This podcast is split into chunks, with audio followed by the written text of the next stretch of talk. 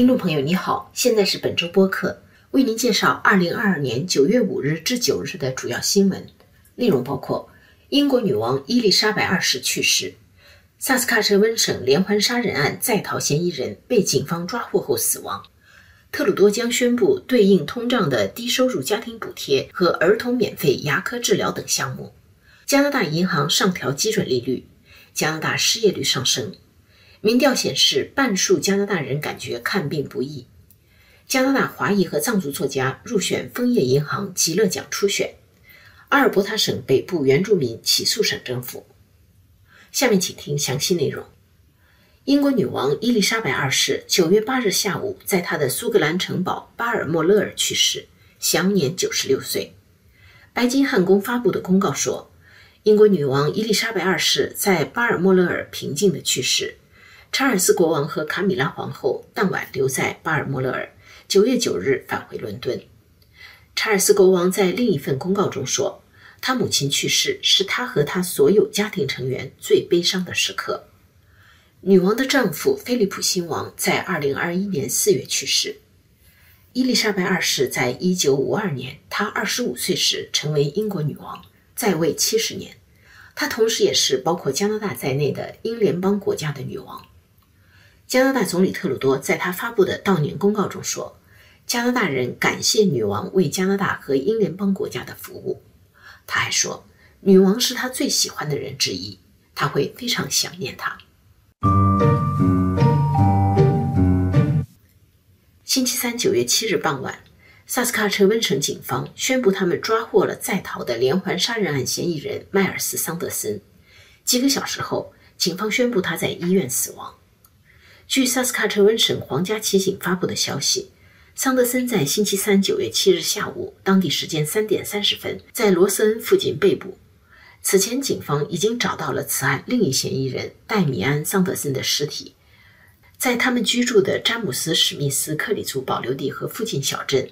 桑德森兄弟星期天九月四日用刀砍杀相邻，在造成十人死亡、十八人受伤后驾车逃亡。加拿大总理特鲁多原计划星期四宣布对应通胀的补贴计划，但由于伊丽莎白二世去世而被延迟。该计划包括为低收入家庭的儿童提供免费的牙科治疗，为低收入家庭提供一次性房租补贴，暂时性增加 GST 退税额度等。这是少数党执政的自由党和其支持政党新民主党协议的一部分。这一补贴计划包括。政府将为家庭收入在九万家庭以下家庭的十二岁以下儿童提供免费的牙科治疗。在未来两年中，低收入和中等收入家庭的每个儿童将获得每年六百五十加元的牙科治疗补贴。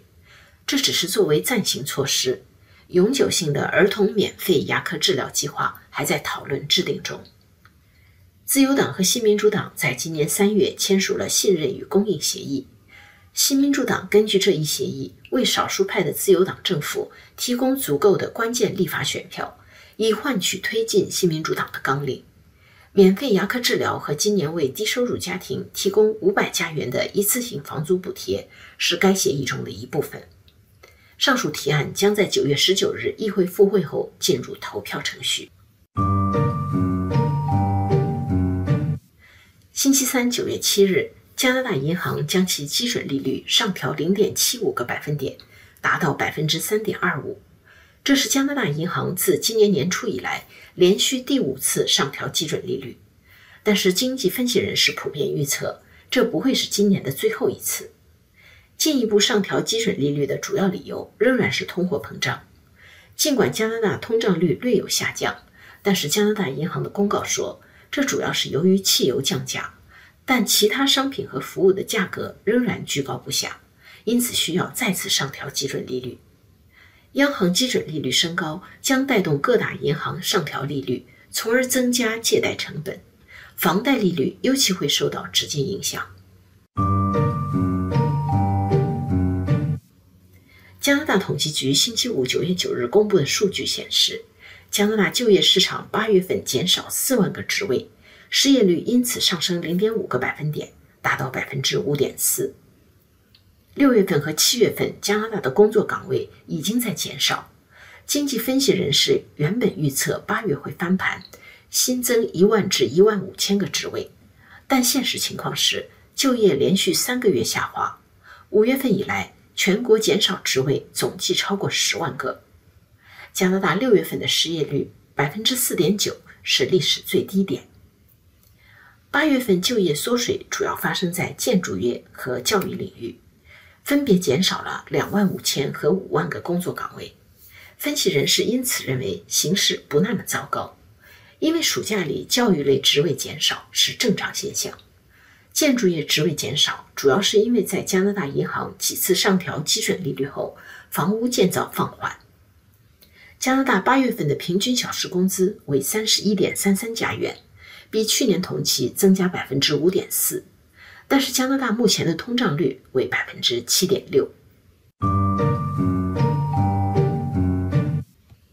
民调公司安格斯里德最新公布的调查报告显示，有半数参加这一民调的加拿大人表示约家庭医生看病不容易，或者他们根本就没有家庭医生。而这一问题在不列颠哥伦比亚省更为严重，上升至百分之五十九。百分之三十三的受访者说，他们约家庭医生要等一周或者更长时间。另外，百分之十七的受访者表示，他们希望有家庭医生，但是目前还没有。据安格斯里德民调公司的统计，六百万加拿大人没有家庭医生，大约占总人口五分之一。在不列颠哥伦比亚省，大约一百万居民没有家庭医生。从全国来看，百分之十四的受访者表示。约家庭医生看病没有任何问题，百分之三十三表示还行，另外百分之三十三表示看家庭医生有困难，百分之十七的受访者表示希望有家庭医生，但是还没有，百分之三的受访者表示他们没有家庭医生，也不想有。在有家庭医生的受访者中，百分之十八的人说看医生很容易，通常只需要等一到两天。百分之四十一的人说，他们通常需要等几天，但是如果必要，他们可以提前看到医生。而另外百分之四十一的人说，他们通常要等一个星期或者更久才能看到医生。在寻求家庭医生的受访者中，有百分之三十五的人说，他们已经等了一年甚至更久；百分之二十九的人说，他们已经放弃了等待。而其中有百分之三十放弃寻找家庭医生的受访者是年龄五十五岁以上人士，这个年龄段通常是最需要医疗服务的。该报告指出，就此看来，加拿大医疗系统只让百分之十四的加拿大成年人感到满意。这是安格斯里德民调公司关于加拿大医疗系统的三个民调报告中的第二个。此前公布的第一个报告称。在能否获得本国的医疗服务方面，加拿大人的不满程度要高于美国人。华裔作家 Kim Fu 的短篇小说集《二十一世纪鲜为人知的妖魔》进入今年的加拿大枫叶银行极乐奖初选。三十五岁的 Kim Fu 来自一个香港移民家庭，他在加拿大出生，目前居住在西雅图。他发表于二零一四年的第一部作品《今日为难》广受好评，获得埃德蒙·怀特小说处女作奖，并入围美国笔会海明威奖。这本小说源于他对温哥华移民社区的记忆，描绘了亚裔移民家庭中特有的代际冲突。二十一世纪鲜为人知的妖魔，把读者带入一个魔幻世界，但描写的仍然是人类在现实中面临的困境。今年一共有十四位作者入围极乐奖，除 Kim Fu 外，次仁央宗拉玛是另一位入围的亚裔作家。他是出生在尼泊尔的藏人。入围作品《我们用身体丈量地球》讲述了一对藏族姐妹的流亡经历，是他的处女作。一个不到三百人的阿尔伯塔省北部原住民部落向法院提出起诉。指控省政府多年来在当地进行的工农业经济活动对环境造成累积破坏，损害了他们的合法权利。邓肯部落位于省会埃德蒙顿市西北五百公里处，有大约二百七十个成员。起诉书说，阿尔伯塔省出售土地、发放开采或经营许可的方式，造成动物栖息地支离破碎，土壤和水质退化，环境被污染，这使当地原住民很难从事渔猎活动，而这是他们受到宪法保护的生活方式的一部分。阿尔伯塔省政府尚未提交答辩状，原告的指控也还没有经过法庭证实。按照该省法律，经济项目必须经过环保评估。但是批评者认为，这些评估通常草率而作用有限。阿尔伯塔法律评论杂志在2019年发表的一篇报告认为，每次审核开发许可时单独采取的措施不能消除经济活动对环境造成的累积影响。以上是本周主要新闻，谢谢您的收听。